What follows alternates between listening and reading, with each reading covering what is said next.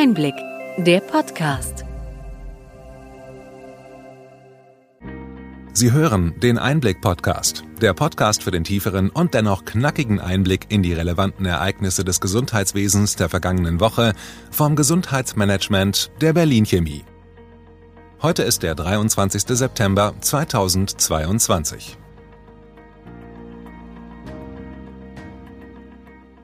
Welche Themen standen in dieser Woche im Mittelpunkt? KBV und Bundesärztekammer fordern Schutzschirm für Praxen. Belastungen durch Energiepreise und Inflation bei den Honorarverhandlungen zu wenig berücksichtigt. Der Wind ist da. Zeit, Mühlen zu bauen. Ein Appell in der Ärztezeitung zur Digitalisierung und gute Nachrichten aus der Praxis. Ärztinnen sollten mehr auf ihre eigene Gesundheit achten. Burnout in Gesundheitsberufen erreicht weltweit epidemisches Ausmaß. Rund 8 Prozent der Deutschen leiden unter einer COPD. Internationale ExpertInnen kritisieren mangelnde Fortschritte bei der Bekämpfung und Behandlung der Volkskrankheit.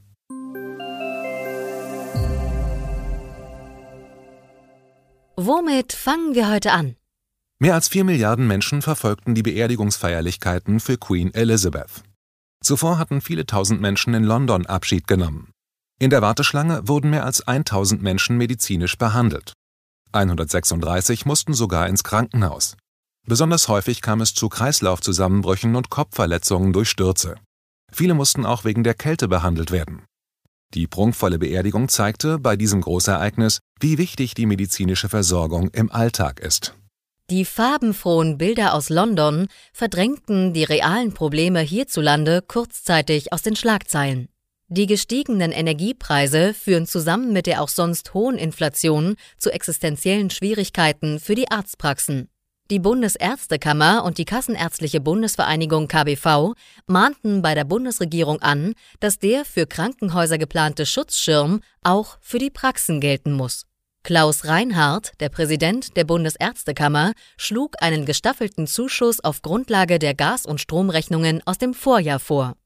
Die inzwischen auf 8% angestiegene Inflation sei bei den aktuellen Honoraranpassungen von 2% nicht berücksichtigt worden. Eine finanzielle Unterstützung der Praxen ist für die Funktionsfähigkeit der ambulanten Versorgung absolut notwendig, schrieb die KBV in einem Schreiben an Bundesgesundheitsminister Karl Lauterbach. Die geringen Steigerungen bei den Honorarverhandlungen reichten nicht aus. Hier würde lediglich der Blick in die Vergangenheit eine Rolle spielen. Diese Systematik sieht die KBV als überholt an. Die finanziellen Schwierigkeiten haben fatale Folgen, unter anderem auch für die Nachwuchsgewinnung. Die KBV will mit den Krankenkassen über Ausgleichszahlungen für Fachgruppen sprechen, die täglich mit energieintensiven Geräten arbeiten, wie etwa Radiologinnen und Nuklearmedizinerinnen.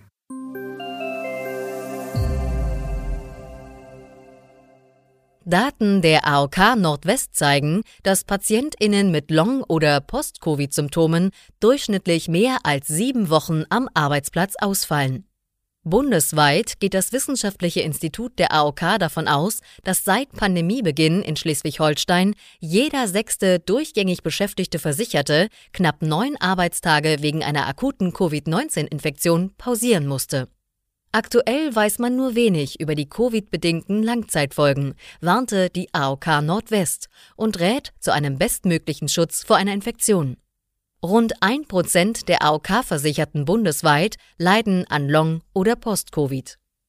Die im neuen Infektionsschutzgesetz geforderten tagesaktuellen Daten zur Krankenhausbelegung können von den Kliniken nicht wie gefordert geliefert werden, da es nicht möglich sei, täglich Daten an die Gesundheitsämter zu liefern erklärte die Deutsche Krankenhausgesellschaft DKG. Im Gesetz war die Frist zur verpflichtenden Übermittlung dieser Daten vorverlegt worden. Bundesgesundheitsminister Karl Lauterbach überfordere damit die Kliniken, so die DKG weiter. Konkret fehlten die Schnittstellen zwischen den Krankenhausinformationssystemen und dem DEMIS Meldeportal. Die Krankenhäuser könnten die Datenutopien der Politik nicht umsetzen. Wie fast überall hapert es in diesem Fall der Digitalisierung an den technischen Gegebenheiten. Diese wird eine epochale Veränderung auslösen, wie sie zuletzt mit der Erfindung und Einführung des Stethoskops vor 200 Jahren stattgefunden habe. So der Appell von Dr. Franz Josef Bartmann in der Ärztezeitung. Der Wind der Veränderung ist da. Man müsse beginnen, Mühlen zu bauen. So der langjährige Präsident der Ärztekammer Schleswig-Holstein. Der Chirurg verantwortete in der Bundesärztekammer viele Jahre das Thema Telematik und Telemedizin. Durch iPhones und Co. seien Daten verfügbar, die Leiden lindern und Leben retten können. Auch smarte Hausgeräte und Assistenzsysteme wie Alexa oder Siri würden in Zukunft zu selbstverständlichen Bestandteilen im persönlichen Gesundheitsmanagement.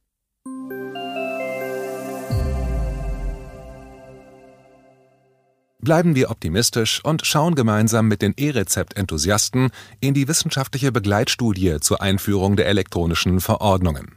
Eine Zwischenbilanz des Förderprogramms des Vereins wurde kürzlich bei der Expo Farm, der europäischen Leitmesse für den Apothekenmarkt in München präsentiert. Die beteiligten Apotheken und Arztpraxen können gut mit dem E-Rezept umgehen. Auch die Patientinnen sind in der Regel dem E-Rezept gegenüber aufgeschlossen.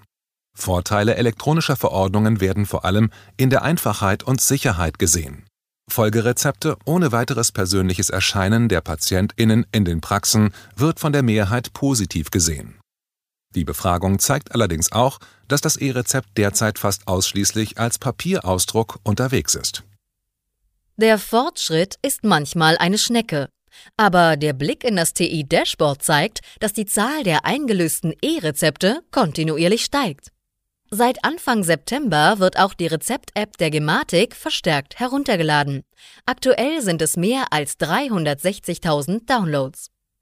Die heute schon erwähnte AOK Nordwest überraschte mit der Ankündigung, dass ab sofort Krankenbeförderungsscheine per Mausklick möglich seien. Die elektronischen Verordnungen könnten aus den Praxisverwaltungssystemen schnell und sicher an die Kasse geschickt werden. Das Genehmigungsverfahren für die bisher mit dem Muster 4 verordneten Beförderungen mit Taxis, Mietwagen oder Krankentransportwagen wird dadurch beschleunigt. Die Voraussetzung für den elektronischen Versand ist eine Anbindung an die häufig gescholtene Telematik-Infrastruktur und dem darauf basierenden KIM-Dienst. Dieser sorgt für einen sicheren Versand und Datenaustausch zwischen Praxis und Krankenversicherung. Die Genehmigungen können tagesaktuell übermittelt werden. Es gibt sie noch, die guten Dinge. Diesen Werbesatz eines Händlers leihen wir uns heute für diese Meldung aus. Weitere positive Nachrichten sollen nach dem Wunsch von Karl Lauterbach auch bei der elektronischen Patientenakte EPA folgen. Der Minister hatte sich in Israel in Sachen Digitalisierung umgesehen und kehrte mit neuem digitalen Tatendrang zurück. Manche Entscheidungen der Vergangenheit waren keine guten, da sie hundertprozentige Sicherheitsentscheidungen waren. Der Minister möchte nun mehr Tempo sehen. Das Opt-out-Verfahren soll die EPA zum Fliegen bringen und deshalb spricht Lauterbach mit seinem Parteifreund, dem Bundesdatenschutzbeauftragten Ulrich Kelber. Wir würden gern hier im Einblick-Podcast bald Neuigkeiten melden können. Kommen wir zur Forderung des Aktionsbündnis Patientensicherheit zum Welttag der Patientensicherheit. Digitalisierung kann helfen, Medikationsfehler zu bemerken. Allein in Deutschland könnte die Hälfte der rund 1,8 Millionen Krankenhaustage dadurch vermieden werden. Ruth Hecker, die Vorsitzende des Aktionsbündnisses, fordert deshalb, dass die Digitalisierungsstrategie des Bundesgesundheitsministeriums schleunigst umgesetzt werden soll. Doch zunächst wird an dieser Strategie noch gearbeitet. Wer zu viel arbeitet, der oder dem droht ein Burnout. Diese Binsenweisheit gilt auch für Ärztinnen. Weltweit hat Burnout in den Gesundheitsberufen epidemische Ausmaße angenommen. Besonders Ärztinnen in Krankenhäusern sind laut einer Meta-Analyse britischer Expertinnen betroffen. Die Forscherinnen hatten dazu die Ergebnisse von 170 Beobachtungsstudien unter die Lupe genommen.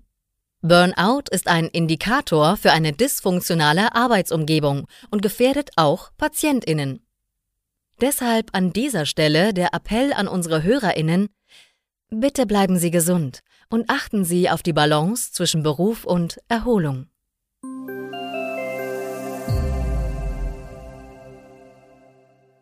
Die Versorgung im Land sollen 1000 Gesundheitskioske verbessern. Die Ankündigung von Bundesgesundheitsminister Karl Lauterbach liegt inzwischen in Eckpunkten eines Gesetzes dazu vor. Das Vorhaben sei ein gut gemeintes, aber zum Scheitern verurteiltes Beispiel, so die Einschätzung von Ulrich Weigelt beim Hausärztetag. Der langjährige Vorsitzende des Hausärzteverbandes übergab dort nach 16 Jahren das Amt an den Allgemeinmediziner Markus Bayer, der seit 2018 Vorsitzender des Bayerischen Hausärzteverbandes ist. Kritik an den Gesundheitskiosken kommt auch vom Verband der privaten Krankenkassen. Zwar sei der vielfach gelobte Gesundheitskiosk in Hamburg-Bildstedt ein gutes Beispiel, doch nicht ein Allheilmittel zur Verbesserung der Versorgung. Bestehende Angebote vor Ort seien oft unbekannt und sollten in kommunalen Strukturen bei den Gesundheitsämtern zusammengeführt werden. So Anke Schlieker, die Projektleiterin Gesundheitsversorgung im Berliner Büro des Verbandes. Deutschland sei gut darin, für aufgekommene Probleme schnelle Lösungen zu präsentieren. Die Kosten für die geplanten Gesundheitskioske würden zwischen einer halben und einer Milliarde Euro liegen. Zahlen müssten dies die gesetzlichen und privaten Krankenkassen sowie die Kommunen. Man brauche nicht noch mehr Institutionen, die nebeneinander herarbeiten und bei deren Angeboten es viele Überschneidungen gebe. Mangelnde Fortschritte bei der Bekämpfung und Behandlung der chronisch obstruktiven Lungenerkrankung COPD kritisiert eine Kommission internationaler COPD-Spezialistinnen in einem Positionspapier. Die Investitionen des öffentlichen und privaten Sektors in Prävention seien völlig unzureichend. Das Verständnis für COPD müsse verbessert werden. Die AutorInnen des Papiers plädieren unter anderem für sensitivere Lungenfunktionstests, die Berücksichtigung von individuellen Risikofaktoren in der Anamnese und für unterstützende, bildgebende Verfahren in der Diagnostik. COPD geht alle Menschen an, nicht nur RaucherInnen. Die Gesellschaft muss sich darum kümmern, dass mehr gegen diese Volkskrankheit unternommen wird. Die Deutsche Gesellschaft für Pneumologie und Beatmungsmedizin geht davon aus, dass rund 8 Prozent der Menschen in Deutschland unter einer COPD leiden. Wir haben den Bericht in den Show Notes für Sie verlinkt.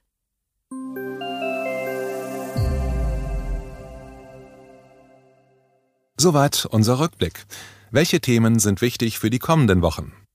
Das GKV-Finanzstabilisierungsgesetz wurde in erster Lesung vom Bundestag unter der Berliner Glaskuppel des Reichstages verhandelt.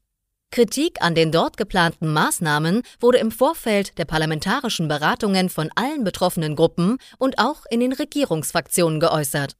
Besonders die Streichung der Neupatientenregelung stieß bei Ärztinnen auf Unverständnis und führte zu Protesten. Das Bundesgesundheitsministerium änderte den Entwurf des Gesetzes vor den Beratungen nicht, obgleich für die vorgebrachten Kritikpunkte durchaus Verständnis eingeräumt wurde. Das Ministerium geht davon aus, dass es durch die vorgeschlagenen Kürzungen bei den Vergütungen nicht zu einer Einschränkung oder Verschlechterung in der Versorgung kommen werde. Aber da gibt es noch das sogenannte Strucksche Gesetz, benannt nach Peter Struck, dem ehemaligen Fraktionsvorsitzenden der SPD im Bundestag. Dieses besagt, dass kein Gesetz den Bundestag so verlässt, wie es dem Hohen Haus vorgelegt wurde. Auch im Fall des GKV Finanzstabilisierungsgesetzes wird sich dies zeigen. Der Bundesrat hatte vor den Beratungen im Bundestag eine Stellungnahme übermittelt, die deutliche Kritik an den geplanten Maßnahmen von den Vertreterinnen der Bundesländer enthielt. Über dem ganzen Verfahren schwebt zudem die offene Frage, wie groß das Defizit in den Kassen der Krankenkassen im kommenden Jahr tatsächlich ausfallen wird. Hat Ihnen die breite und bunte Palette an Nachrichten und Informationen gefallen? Wir freuen uns, wenn Sie unseren Podcast weiterempfehlen und über Ihre Anregungen und Fragen. Schreiben Sie uns einfach an gesundheitsmanagement at berlin-chemie.de. Sie finden unsere Kontaktdaten auch in den Show Notes. Wir freuen uns, wenn Sie am nächsten Freitag dabei sind bei einer Ausgabe von Einblick nachgefragt zum Semesterstart an den Medizinhochschulen vom Gesundheitsmanagement der Berlin Chemie.